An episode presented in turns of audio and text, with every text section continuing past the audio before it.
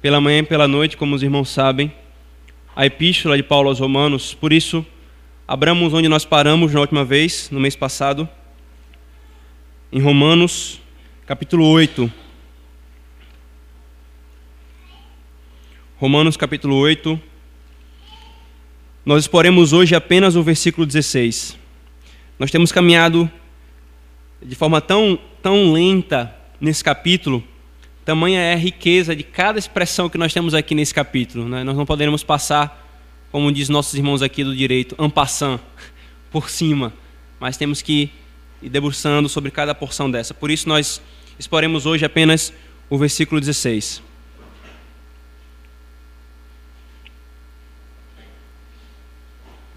Diz assim, irmãos, a palavra de Deus.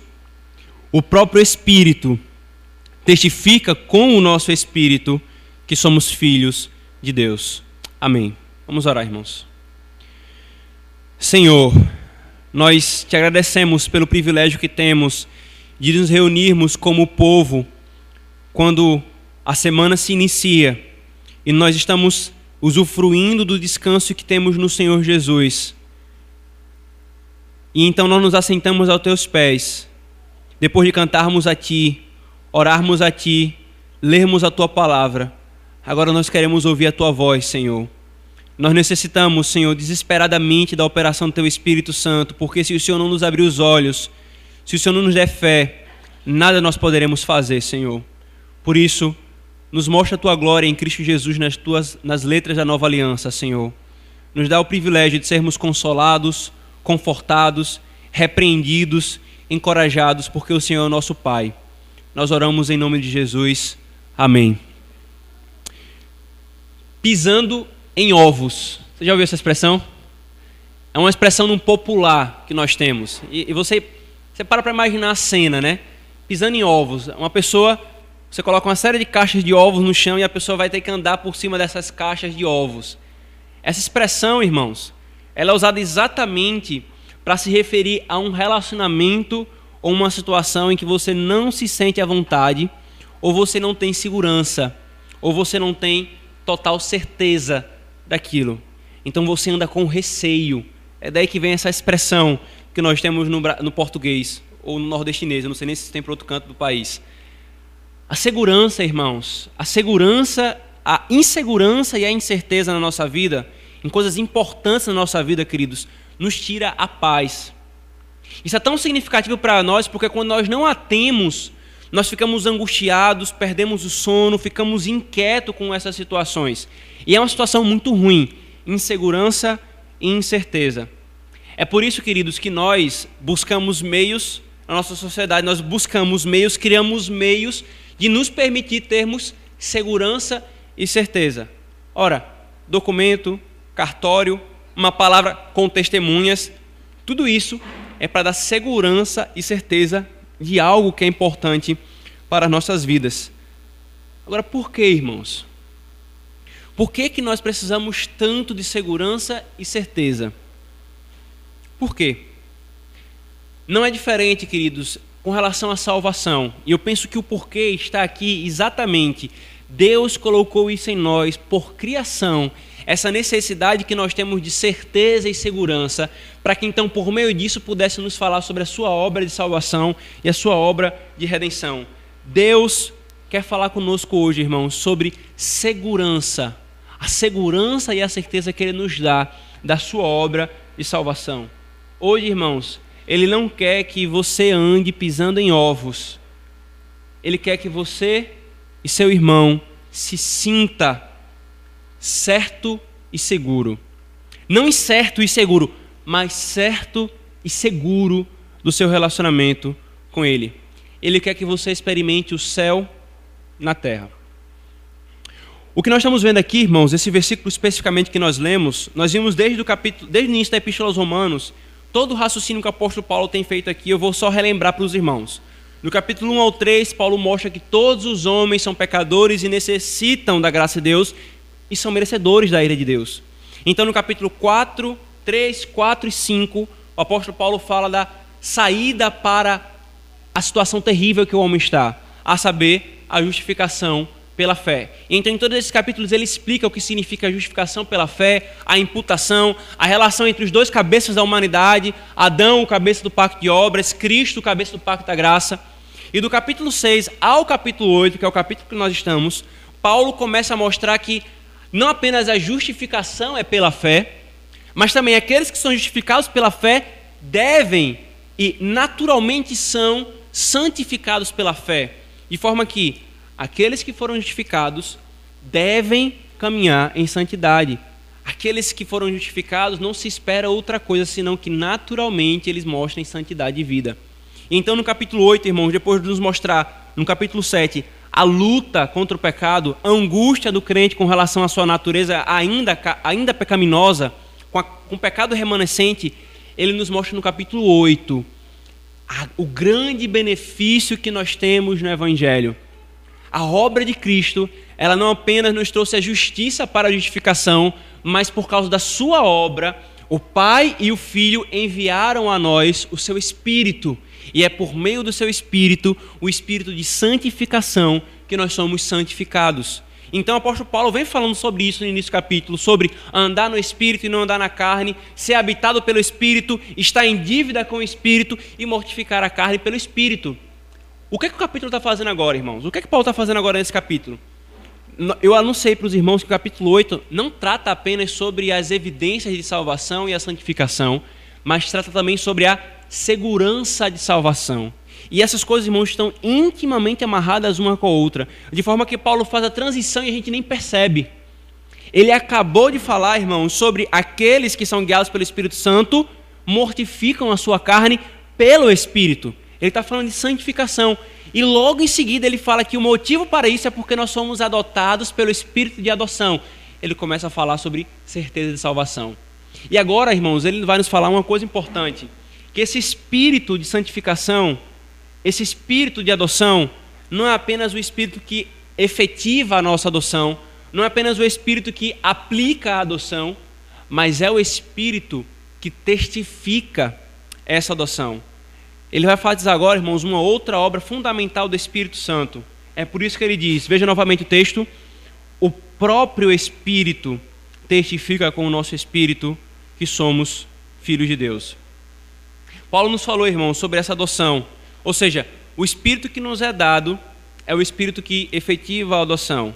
E aí qual é a consequência dessa adoção, irmãos? Paulo falou no versículo anterior: por causa desse espírito, baseado no qual, versículo final do versículo 15, nós clamamos Abba, Pai.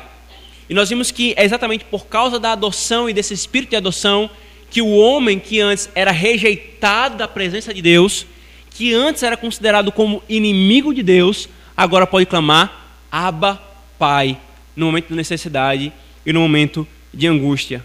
Agora, irmãos, ainda associada com a filiação, Paulo nos diz uma outra obra do Espírito Santo. Ele não é apenas o Espírito que opera a adoção e vai embora. Ele não é, ele não é, ele não é aquele, aquele agente social né, que está ali acompanhando todo o processo da adoção de uma criança, depois que a criança é adotada, vai embora. Não. Ele, ele opera a adoção ele efetiva a adoção e ele fica ali, testemunhando sobre essa adoção, sobre essa filiação. E é exatamente, irmãos, por causa desse testemunho que podemos clamar Abba, Pai. Porque a adoção, irmãos, ela possibilita, ela nos possibilita clamarmos Abba, Pai ela abre o caminho para que possamos ter acesso ao Deus não mais como um juiz irado, mas como um pai gracioso. É a adoção, mas é o testemunho do Espírito em nosso coração que nos encoraja a aclamarmos Abba, Pai. Sabe por que isso é importante, irmãos? Porque você sabe aquela situação em que o nosso coração é assolado por dúvidas quanto à nossa salvação? Você já passou por isso? E aí a nossa língua, irmãos, nós não conseguimos nem suspirar uma oração.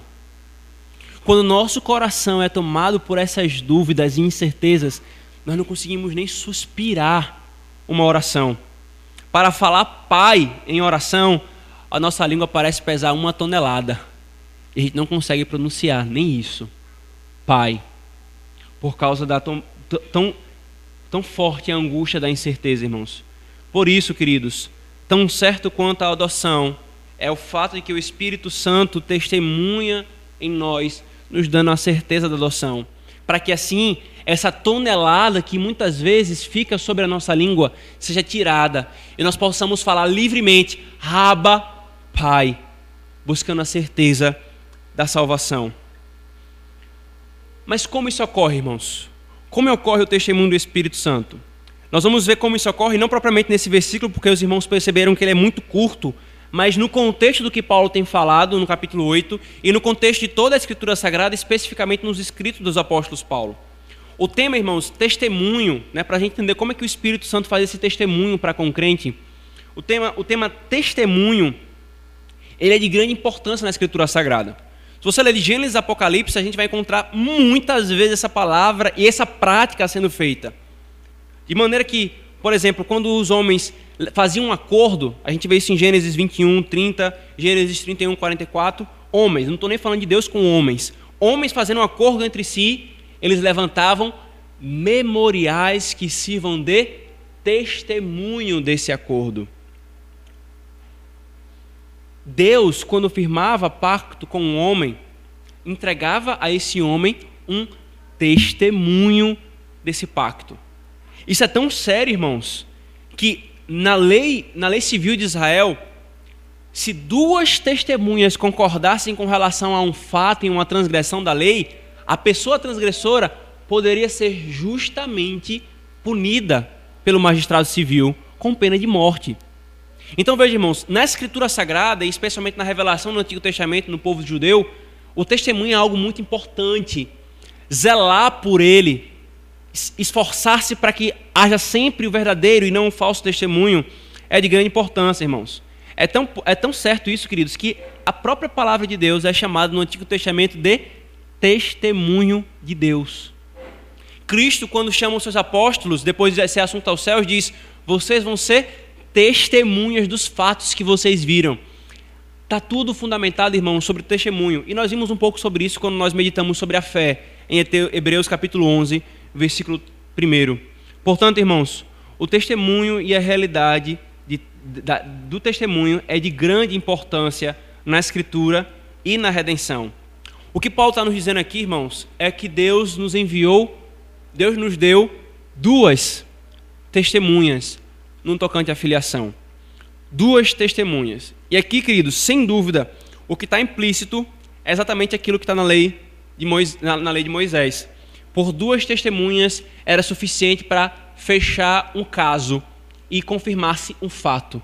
Aqui o Senhor também nos dá duas testemunhas, para que por meio delas possa se fechar um fato, uma realidade. Só que tem um problema aqui, irmãos. É, talvez se você tiver com a NVI ou outras versões, há uma divergência entre os tradutores com relação a esse texto, há uma discussão. Alguns, alguns traduzem como está na nossa versão, o Espírito testemunha com o nosso Espírito.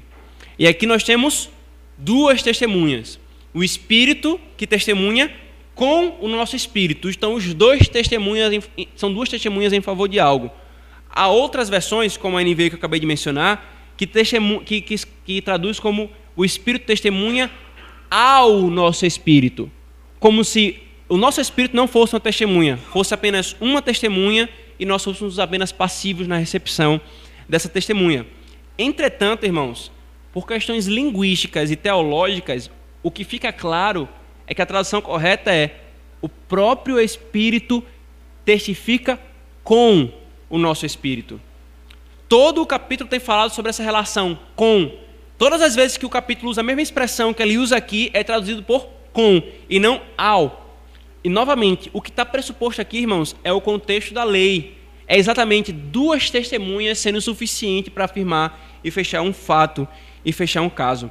De forma que a tradução literal seria, irmãos, este espírito co-testemunha com o nosso espírito, ou seja, testemunha junto. Ele não é apenas uma testemunha, mas temos duas testemunhas. Então, queridos, nós temos duas testemunhas. O próprio Espírito de Deus, que é o Espírito de adoção, e o nosso Espírito, o Espírito que está em nós. Né? Isso é de grande importância para nós, irmãos. Novamente, quantos de nós são os que nos angustiamos muitas vezes por causa da certeza de salvação? Eu mesmo, irmão, já falei para vocês em outras situações, nos meus primeiros anos de conversão, vivia angustiado por causa da não certeza de salvação. Buscava, perseguia a mim mesmo e não encontrava. Isso trazia angústia. Irmãos, isso é doloroso. Não ter a certeza de salvação e caminhar como que pisando em ovos nesse ponto tão importante da nossa vida. A segurança, irmãos, e certeza de filiação, de que realmente sou filho de Deus, é tão cara é tão preciosa que, o Espírito, que os puritanos diziam que tê-la é ter o céu na terra. Não tê-la é como experimentar faíscas vindas do inferno sobre a nossa consciência. Ela é tão cara, irmãos, tão preciosa, que muitas vezes tê-la é nós sentirmos o céu em nós quando nós não estamos no céu. É ter exatamente aquilo que Davi fala no Salmo 51 a alegria da salvação. Ela é fundamental, irmãos, ela é muito importante para a nossa caminhada. Então, novamente, queridos, como se dá isso? Como se dá esse testemunho duplo, né? Vamos primeiro ver o testemunho do Espírito Santo. Como é que ele testemunha ao coração do crente a sua filiação?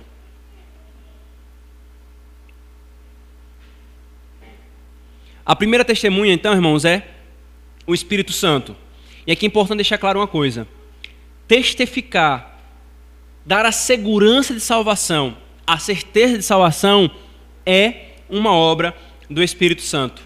O Espírito Santo, irmãos, não é apenas a primeira testemunha em termos de ordem aqui que Paulo colocou primeiro, o Espírito e depois o nosso Espírito. Ele não é a primeira simplesmente numa ordem é, cronológica ou, ou, ou, ou numérica que Paulo tenha colocado aqui. Ele é o primeiro em ordem de primazia, porque essa é uma de suas obras.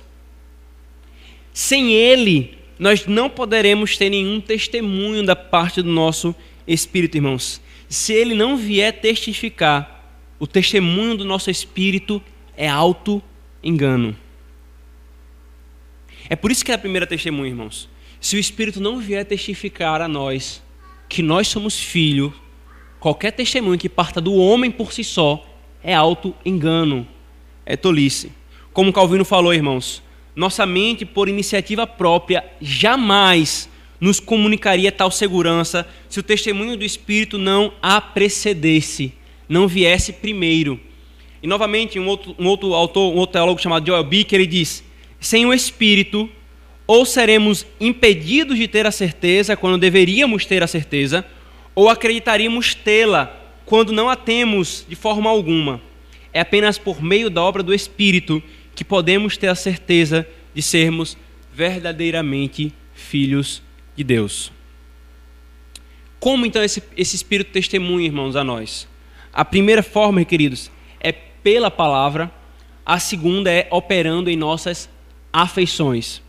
O Espírito testemunha ao, com o nosso espírito, primeiro pela palavra e depois operando em nossas afeições e convicções. Pela palavra, irmãos, o Espírito Santo faz ensinando as promessas da parte de Deus, garantindo que aquilo que Deus prometeu é verdadeiro com relação aos seus filhos. O Espírito Santo vem e nos ensina tais coisas, mostrando na palavra as razões indiscutíveis, irrefutáveis, de que todo aquele que confia em Cristo e coloca sua fé apenas nele confiando não na sua justiça e na sua obra própria, mas na justiça e na obra de Cristo, esse é filho de Deus. Então, pela palavra, o Espírito faz isso. Lembra o que, é que o Senhor Jesus falou em João 16, 13, quando ele se referia, quando ele explicava a obra do Espírito Santo para os seus discípulos? Ele vos lembrará de toda a verdade. Toda a verdade, irmãos, envolve as promessas de Deus. Ele é chamado de o Consolador que mostrará a vocês aquilo que eu tenho recebido do Pai. Que mostrará a vocês aquilo que eu tenho recebido do Pai. Então, pela palavra, irmãos, o Espírito testifica ao nosso coração, nos lembrando, nos ensinando, nos mostrando as promessas de Deus e todos os argumentos e as razões que, nos, que tornam esse testemunho firme. Por isso, irmãos, por isso não é à toa que quanto menos alguém que diz professar a fé em Cristo, quanto menos essa pessoa lê a Escritura e ouve a pregação da palavra do Senhor, tanto mais ela é tomada por incertezas. É uma relação, irmãos, de. Vou, vou lembrar um pouquinho aqui da matemática do ensino médio de vocês. Inversamente proporcional. Quanto menos você lê a Escritura, quanto menos você ouve a pregação da palavra, mais você é tomado por incertezas e angústias. Por quê? Porque é pela palavra que o Espírito Santo traz a certeza ao coração do crente. É por meio das promessas que ali são registradas e faladas que o Espírito Santo aplica ao crente. Irmãos, o Espírito e a palavra são inseparáveis. O Espírito e a palavra que o Espírito inspirou são indissociáveis, eles não se separam. Os homens tolos é que hoje querem separar isso, querem separar a palavra do Espírito, mas ele não opera desprezando a sua palavra. Quase tudo que ele faz, ele faz na e pela palavra. Queridos, desprezar isso, desprezar isso, é desprezar os meios de graça. E a certeza de salvação, irmão, é uma graça. A salvação é uma graça que é dada da parte de Deus. Então, desprezar a palavra, a leitura diária da palavra, desprezar o ouvir dominicalmente a palavra de Deus, é desprezar os meios pelos quais eu vou receber a certeza de salvação. Por isso, se você despreza ou negligencia a palavra e luta com dúvidas, e pouco ou nunca sentiu a certeza de salvação, se você professa uma fé verdadeira em Cristo e pouco se relaciona com a palavra, aqui está o porquê de você estar lutando tanto tempo com incertezas, com dúvidas, com angústias. Hoje, o Senhor te chama a parar de desprezar o seu testemunho, o testemunho de Deus, e a buscar esse meio de graça, de maneira privada e no culto público com a igreja local. Essa é a primeira forma, irmãos, que o Espírito Santo testemunha. Agora, a segunda forma que essa primeira testemunha testemunha o nosso coração é trabalhando em nossas afeições. Esse trabalhar, irmãos, nós não vemos. O Espírito, como é da natureza do Espírito, espiritual, é invisível. Ele sopra onde quer. Ninguém sabe de onde ele vem, nem para onde vai. Nós não vemos o seu trabalhar. Mas o que é que nós vemos? Os frutos e as consequências. Abram, por favor, 1 Coríntios 2. 1 Coríntios, capítulo 2, versículo 12.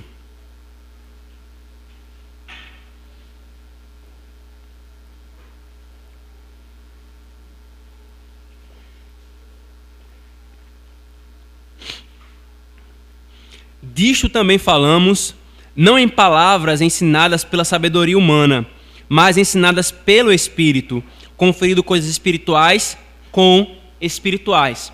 Quem é que nos ensina? Quem é que opera em nós as convicções e as afeições? É o Espírito, que ensina as coisas espirituais de forma espiritual. E mais, irmãos, Gálatas 5, por favor.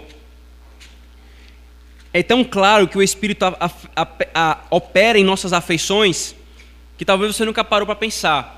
Mas aquela clássica expressãozinha, o fruto do Espírito, está ali elencando várias afeições. Veja, Gálatas 5, versículo 22 a 23. Mas o fruto do Espírito é amor, alegria, paz, longanimidade, benignidade, bondade, fidelidade, mansidão, domínio próprio. Contra essas coisas não há lei. Irmãos, é alegria é paz. Ao que está associado esses dois afetos, esses dois sentimentos, essas duas realidades? A nossa relação com o nosso próprio coração, com Deus e com o próximo. O Espírito Santo testemunha, irmãos, operando também nossas afeições, no que nós somos e sentimos. É isso que a primeira testemunha, irmãos, o Espírito faz. E é assim que ele opera em nós. É assim que ele faz, é assim que ele opera em nós. mas nós temos uma segunda testemunha, que é o, o nosso próprio espírito. Né? Como que essa testemunha, então, opera? É que antes de nós vermos como essa testemunha opera, irmãos, essa segunda testemunha opera, veja uma coisa interessante aqui. Não sei se você já ouviu falar essa, essa, essa, essa ideia. Não, nós não sabemos, né? A, a, a pessoa pode pensar, ela pode até não saber que é filha de Deus, mas ela é filha de Deus. Ela pode não saber que é filha de Deus, mas é filha de Deus. Irmãos, o simples fato da Escritura nos dizer que para que nós tenhamos a certeza de filiação, nós temos que ter as duas testemunhas, e uma delas é o nosso próprio espírito, lança fora essa ideia que não se sustenta em canto algum da Escritura Sagrada, de que uma pessoa pode ser filha de Deus e não saber que é filha de Deus, no seguinte sentido: o cara vive a sua vida como ímpio, o cara se entrega aos prazeres, o cara despreza a igreja de Cristo, despreza a pregação do Evangelho, despreza o próprio Cristo, mas ainda alguém que se levante para dizer: Eu não sei se ele é filho de Deus ou se ele não é filho de Deus. O que está pressuposto aqui, irmãos, é que faz parte do processo de filiação a autoconsideração como filho de Deus, o auto-reconhecimento. Possa ser que um verdadeiro filho de Deus tenha dúvidas, fique com receio sobre essa filiação, mas não é possível alguém que não atende de forma alguma ou a nutre de maneira injusta possa efetivamente ser um filho de Deus. Faz parte do processo da certeza de filiação ele considerar-se como filho de Deus. Mas aqui, irmãos, tem uma coisa interessante, para que nós não caiamos no alto engano. Como é que essa testemunha, ela testemunha? Né? Como que o nosso espírito testemunha em favor da filiação? Para que nós entendamos isso, eu preciso lembrar vocês novamente o contexto do capítulo. Todo capítulo trata tanto da santificação quanto da segurança de salvação. E presta atenção nisso aqui, irmãos. Embora a segurança de salvação não esteja fundamentada sobre a santificação, ela não pode ser separada da santificação. Presta atenção no que eu vou falar. A segurança de salvação não está alicerçada, fundamentada na santificação, mas ela é inseparável da santificação. Ela não pode ser separada. Elas andam juntas, uma de mão dada com a outra. Digo isso, irmãos, para mostrar que na Escritura o testemunho do nosso espírito sobre a nossa filiação se dá pela presença de uma consciência pura. Pela presença de uma consciência pura. E o que é consciência, irmãos? Nós já vimos em um outro sermão isso. A consciência é exatamente o tabelião de Deus em, nosso, em nossa alma. Ela nos acusa, ela é o representante de Deus em nós, nos acusando ou nos excusando, nos condenando ou nos absolvendo daquilo que o nosso coração nos acusa ou não. Veja que interessante, irmãos. Abra, por favor, João 8, só para vocês verem o papel da consciência na Escritura Sagrada. João 8, versículo 9.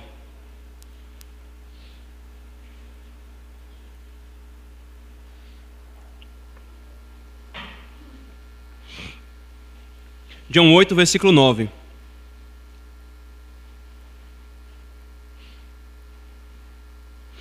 Aquela história em que os fariseus e os judeus pegam uma mulher adúltera, querem apedrejá-la, e Jesus então, quando ele é questionado, ele diz: Quem não tem pecado, que atire a primeira pedra. E aí então o texto fala assim: Mas ouvindo eles esta resposta, e acusados pela própria consciência, foram se retirando um por um, a começar pelo mais velho até o último, ficando só Jesus e a mulher no meio onde estava acusados pela consciência. Romanos capítulo 2, por favor.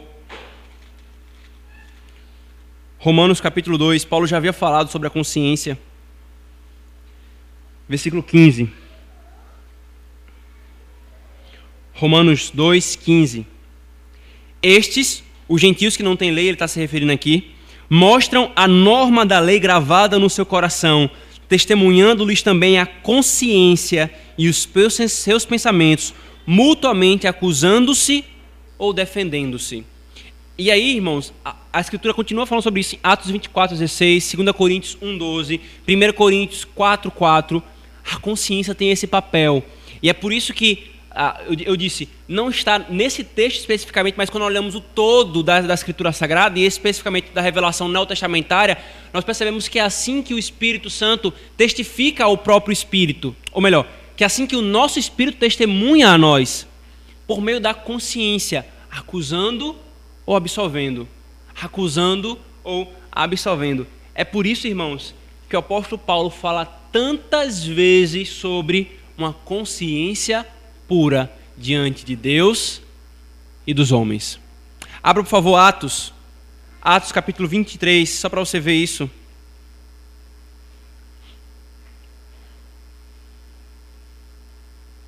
Atos 23, versículo 1.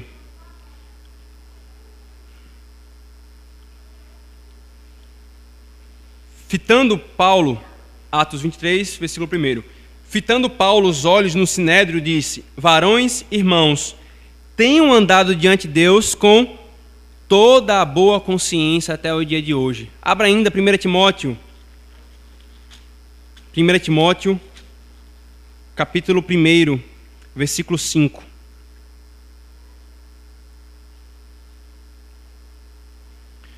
Primeira Timóteo, capítulo 1, versículo 5. Ora, o intuito da presente admoestação visa ao amor que procede de coração puro e de consciência boa e de fé sem hipocrisia. As três coisas juntas: coração puro, consciência boa e fé sem hipocrisia. Isso se repete, irmãos, em Atos 24, 16, 2 Coríntios 1, 12, 1 Timóteo 1, 9, 3, 9, 4, 1, Tito 1, 15. Você está vendo a quantidade de vezes que o apóstolo Paulo fala sobre a consciência pura e a necessidade de nós buscarmos uma consciência pura diante do Senhor. Quando um homem, irmãos, quando o homem vive uma vida de pecado, sabendo das verdades do Evangelho ou as professando, sua consciência o acusa. Ela não é pura, ela não caminha tranquilamente. Quando você vive, quando eu vivo, quando nós vivemos uma vida de pecado, a nossa consciência não é pura e não nos deixa tranquilos. E não nos deixa tranquilos. No contexto, irmãos, de Romanos 8, o testemunho do espírito de um homem é exatamente aquilo que ele tem falado das operações do espírito nesse homem. O testemunho do espírito de um homem está intimamente associado à obra do espírito nesse homem. E qual é? O homem que é operado, no, que, que recebe as operações do Espírito Santo, ele anda no Espírito, é habitado pelo Espírito, vive como quem está em dívida com o Espírito, mortifica a carne pelo Espírito. Isso aqui, irmãos, é o contexto exatamente do testemunho do Espírito de um homem. Um espírito de um homem que não usufrui dessas coisas, um espírito de um homem que não procede dessa forma, que não experimenta essa realidade, não pode testemunhar a favor da sua filiação. E aqui, querido, está explicado o porquê que talvez muitas vezes você caminha de maneira angustiada se você tem vivido uma vida de pecado. Uma vida de pecado. É por isso que eu falei, irmãos, que a segurança ela não está fundamentada na santificação, porque toda a nossa certeza de salvação não está fundamentada em nada que nós possamos fazer. A nossa certeza de que nós seremos salvos está fundamentada na justiça de Cristo, na obra de Cristo, e a fé nele é suficiente para nos dar a certeza de que nós fecharemos os nossos olhos e reinaremos com ele por toda a eternidade. Mas a segurança e salvação, embora não fundamentada, está intimamente ligada com a santificação. De forma que quando um homem despreza a santificação, se chamando de filho de Deus, ele não tem outra consequência, a não ser que ele seja um grande auto-enganador de si mesmo. Se eu posso fazer essa redundância. Ele não vai ter certeza. Ele não vai ter certeza da salvação. Tudo isso, queridos, tudo isso é como uma rachadura em uma caixa d'água. Você nunca vai reter a refrigerante água da certeza da salvação se manter essas rachaduras de uma vida negligente na caminhada com Cristo. Não adianta. Não adianta. Perceba, querido, não se está falando aqui de nunca se cometer pecados, nem se está falando sobre uma vida perfeita. Não é esse o ponto, irmãos. Em canto algum, a Escritura assina isso com relação aos crentes. Nós ainda pecamos. Mas o que fica claro é o que está posto em 1 João. A diferença entre os filhos de Deus e os filhos de Satanás. Os filhos de Deus, eles pecam. Os filhos de Satanás, eles vivem pecando. A vida é marcada, a característica da vida é pecado. Seu nome é pecado e o seu sobrenome é transgressão. Essa é a vida do homem ímpio. O que está sendo falado aqui, irmãos, é que o homem que é filho de Deus e que tem o espírito de adoção faz aquilo que João fala em 1 João 2, 3, 2 a 3 todo aquele que tem essa esperança de que será como Cristo é, purifica-se a si mesmo. Interessante isso, né, irmãos? Abram, por favor, 1 João. Veja que coisa interessante. Mais interessante para o que nós vamos ver já já. O quão tolo, o quão fraco é o raciocínio de alguns que dizem que se a pessoa tiver certeza da salvação, se algum dia alguém souber que é salvo e será salvo para sempre, ele vai ser irresponsável na sua vida de santificação. Veja o que João está falando. E João escreve a primeira epístola de João exatamente para dar certeza da vida eterna. Ele fala: Eu vos escrevo para que vocês tenham alegria completa, para que vocês saibam que têm a vida eterna. Ele fala, 1 João 3: Vede que grande amor nos tem concedido o Pai, a ponto de sermos chamados filhos de Deus. E de fato, somos filhos de Deus. Por essa razão o mundo não nos conhece, porquanto não o conheceu aquele, é, a ele mesmo. Amados, agora somos filhos de Deus e ainda não se manifestou o que haveremos de ser. Sabemos que, quando ele se manifestar, seremos semelhantes a ele, porque haveremos de vê-lo como ele é. Versículo 2, João nos dá uma certeza: nós seremos como ele é. Aí o que é que ele faz no versículo 3? e a si mesmo se purifica todo aquele, todo o que nele tem essa esperança, assim como ele é puro. O que está sendo falado é exatamente isso, irmãos. Todo aquele que tem essa esperança, todo aquele que recebeu o espírito de adoção, ele busca a pureza, caminhar de forma pura diante do Senhor. Entretanto, irmãos, aos que não vivem num pecado, mas tropeçam num pecado, é importante trazer um consolo da palavra de Deus. Ainda em 1 João, vejam o versículo 20 e 21. Capi, é, é, 1 João capítulo 3, versículo 20 e 21. Ainda no capítulo 3, João diz: Vamos ler a parte 19. E nisto conheceremos que somos da verdade, bem como perante Ele tranquilizaremos o nosso coração. Pois se o nosso coração nos acusar, Certamente Deus é maior do que o nosso coração e conhece todas as coisas. Amados, se o nosso coração não nos acusar, temos confiança diante de Deus. João está falando, irmãos, João está falando que se o nosso coração nos acusar por causa de um tropeço, de uma queda, de uma luta, ele está falando, ainda assim nós não devemos sucumbir, porque nós temos um que é maior. É por isso, irmãos, que a testemunha primária que nós temos aqui é o Espírito Santo. Ela testemunha com o nosso espírito. Mas qual é a testemunha de maior importância e primazia? O Espírito Santo. Porque se ele não testemunhar, nós não teremos base para nenhum outro testemunho. Por isso, irmãos, embora a consciência seja uma testemunha, precisamos muito da maior e mais forte testemunha por causa da fraqueza da nossa consciência, por causa da fraqueza da nossa carne, por causa da nossa inconstância, nós necessitamos da obra do Espírito Santo para sermos protegidos das acusações de Satanás e da nossa carne.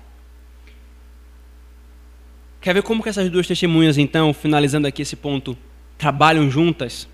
John Owen, ele, em uma de suas obras, A Comunhão com Deus Trino, ele traz uma cena fantástica, como, como que de um juiz e, e, um advogado de acusação e um advogado de defesa. Veja o que ele fala. Veja, veja essa cena fantástica sobre a relação dessas duas testemunhas. A alma, por força de sua consciência, é colocada diante da lei de Deus. Ali o homem apresenta a sua defesa. ele é filho de Deus e pertence à família de Deus. Com esse fim, apresenta todas as provas, tudo o que, de acordo com a fé, o leva a se interessar por Deus. Nesse interim, Satanás se opõe com todo o seu poder. O pecado e a lei lhe dão assistência. A verdade de todas as suas provas são questionadas. E a alma fica em suspense quanto ao caso em julgamento. Eu sou ou não sou o filho de Deus? No meio das alegações e contestações, chega o Consolador, por meio de uma promessa ou de outra forma, domina o coração com uma convicção satisfatória, que joga por terra todas as objeções, de que as suas alegações são válidas e de que aquele homem é filho de Deus. Qual é a testemunha que traz o desfecho do caso? É o Espírito. É o Espírito. Por que isso, irmãos? Porque Deus não quer que os seus filhos andem com incerteza da sua filiação. Ele não é um pai para isso. Se uma esposa virar para o seu marido e dizer: Eu não tenho certeza do seu amor por mim, quão terrível é o marido ouvir isso. Se um filho virar para um pai com propriedade e dizer: Eu não tenho certeza do seu amor por mim, quão terrível é um pai ouvir isso. O nosso Deus, que é o nosso marido e o nosso pai, ele não quer ouvir isso do seu povo.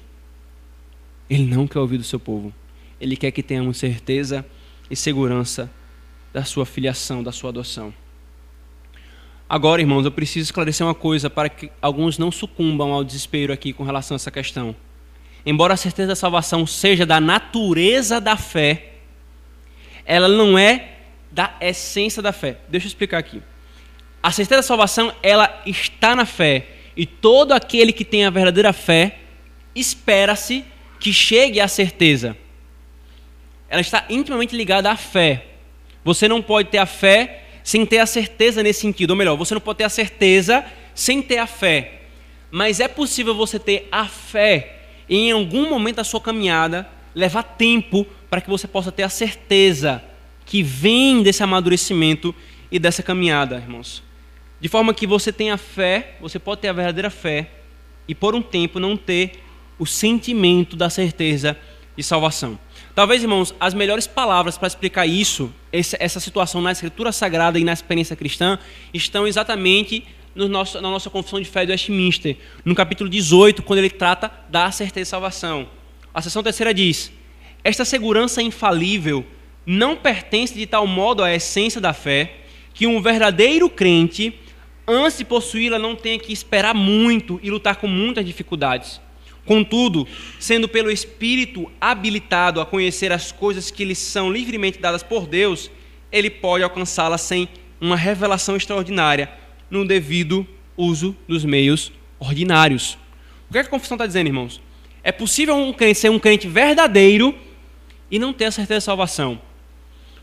Há uma prática no meio de alguns conselhos na igreja presbiteriana de para batizar alguém, ele fazer a pergunta: Você tem certeza da sua salvação? Aí a pessoa, a pessoa que está sendo avaliada, a, acabou de ser convertida, está passando por uma casa catecúmenos, não faz, não faz seis meses, três meses que está que tá convertida. Aí o conselho pergunta assim: Você tem certeza da sua salvação? Se a pessoa tiver, maravilha.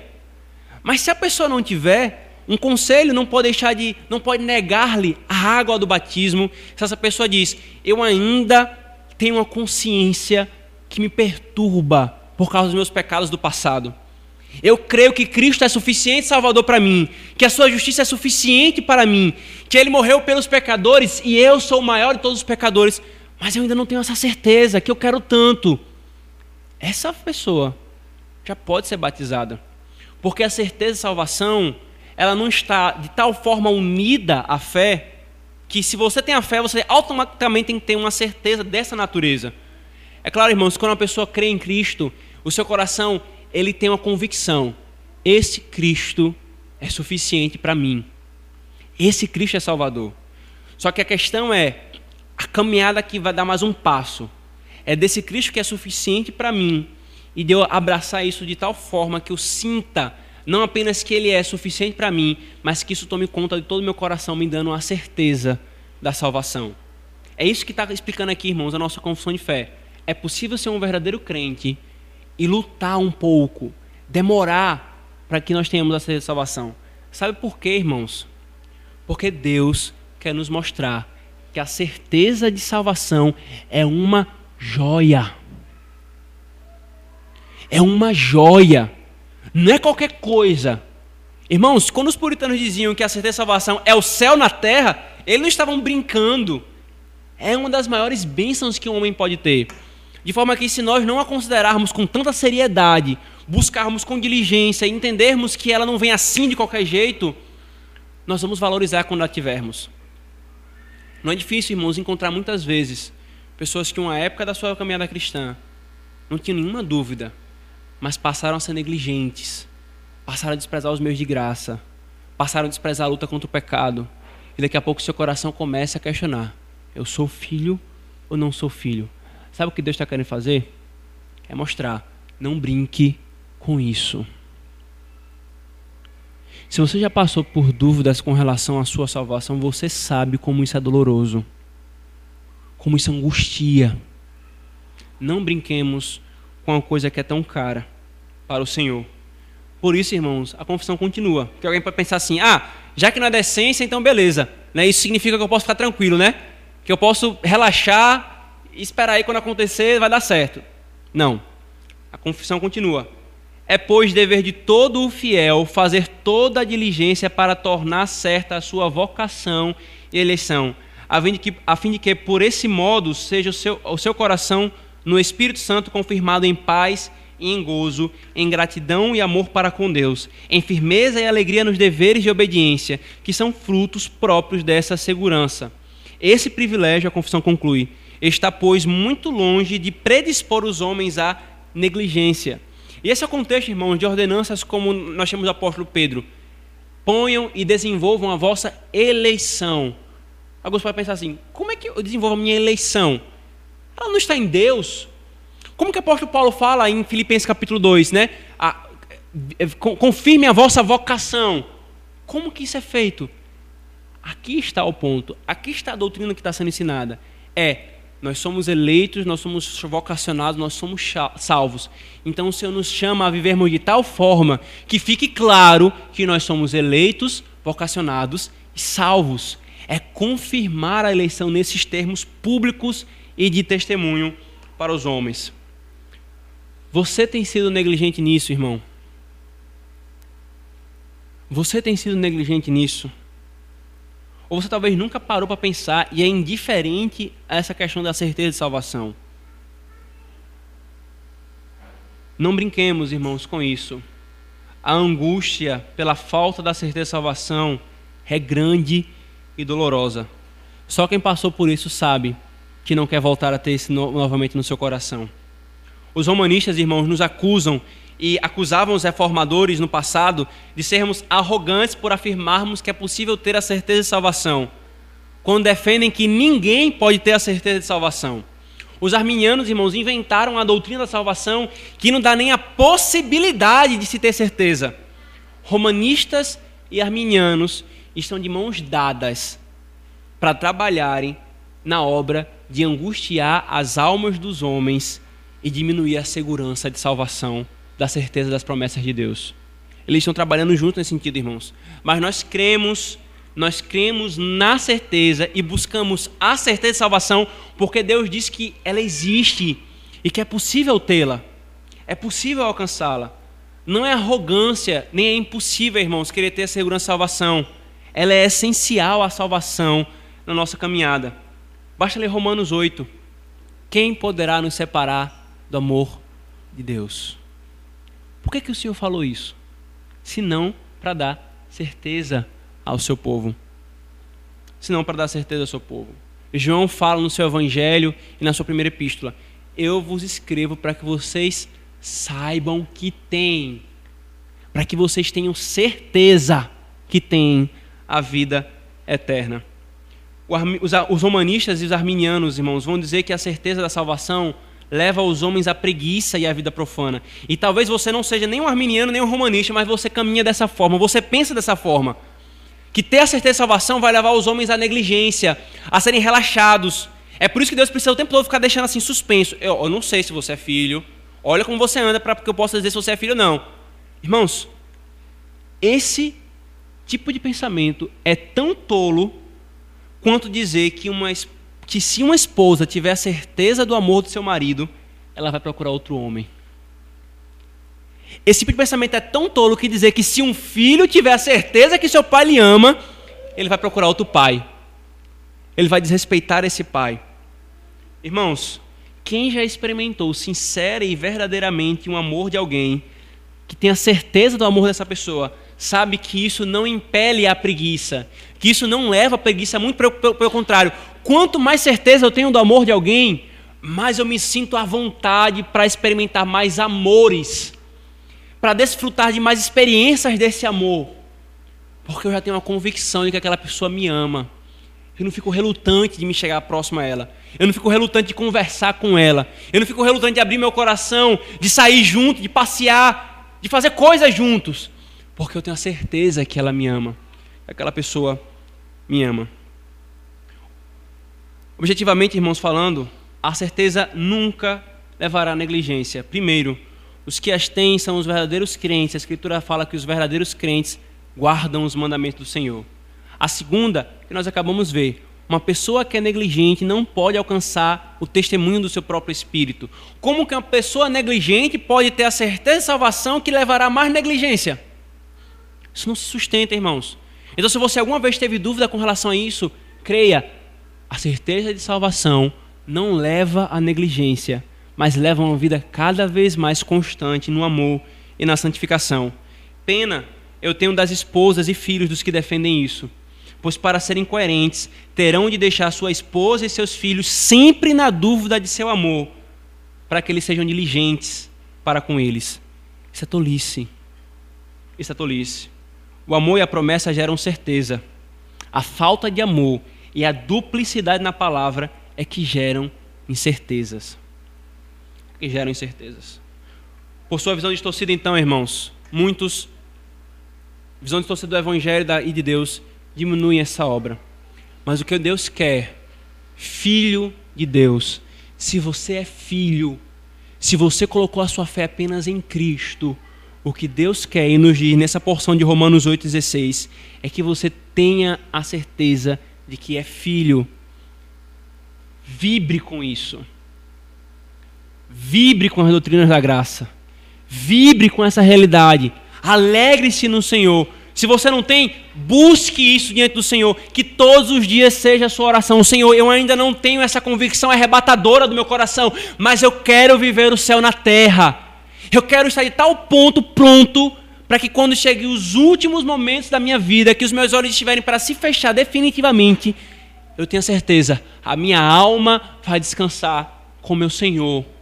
Eu vou ser aceito pelo meu Pai, porque o seu Espírito testemunhou meu coração e a minha consciência deixa claro isso. Eu sou filho de Deus. Busque, peça, não se conforme e seja diligente no uso dos meios que trazem isso. Não confiando nos meios, mas confiando no Deus que prometeu. Deus, queridos, não quer que tenhamos inseguranças para com Ele, mas graciosamente nos dá a possibilidade da certeza de nossa filiação para que caminhemos cada vez mais com Ele. Se você não crê em Cristo, você não pode ter certeza alguma. Ou melhor, a única certeza que você tem é da ira que lhe aguarda. Mas hoje, o Senhor está te chamando a crer nele e usufruir da certeza que traz paz ao coração. Creia em Cristo e você terá a certeza. Por isso, você que nutre insegurança para com Deus, sendo filho de Deus, confie no seu Pai. Você que nutre uma falsa segurança por não crer em Cristo ou fingir que crê em Cristo, creia em Cristo, viva para Ele, busque a santificação da obra que vem dele e caminhe com segurança e paz para a glória de Deus. Oremos, irmãos.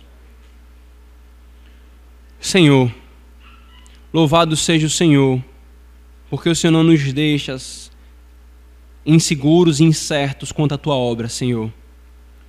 O Senhor não veio possibilitar algo. Talvez sim, talvez não. A tua, a tua palavra nos diz que a tua obra veio para providenciar, proporcionar, efetivar a salvação do teu povo.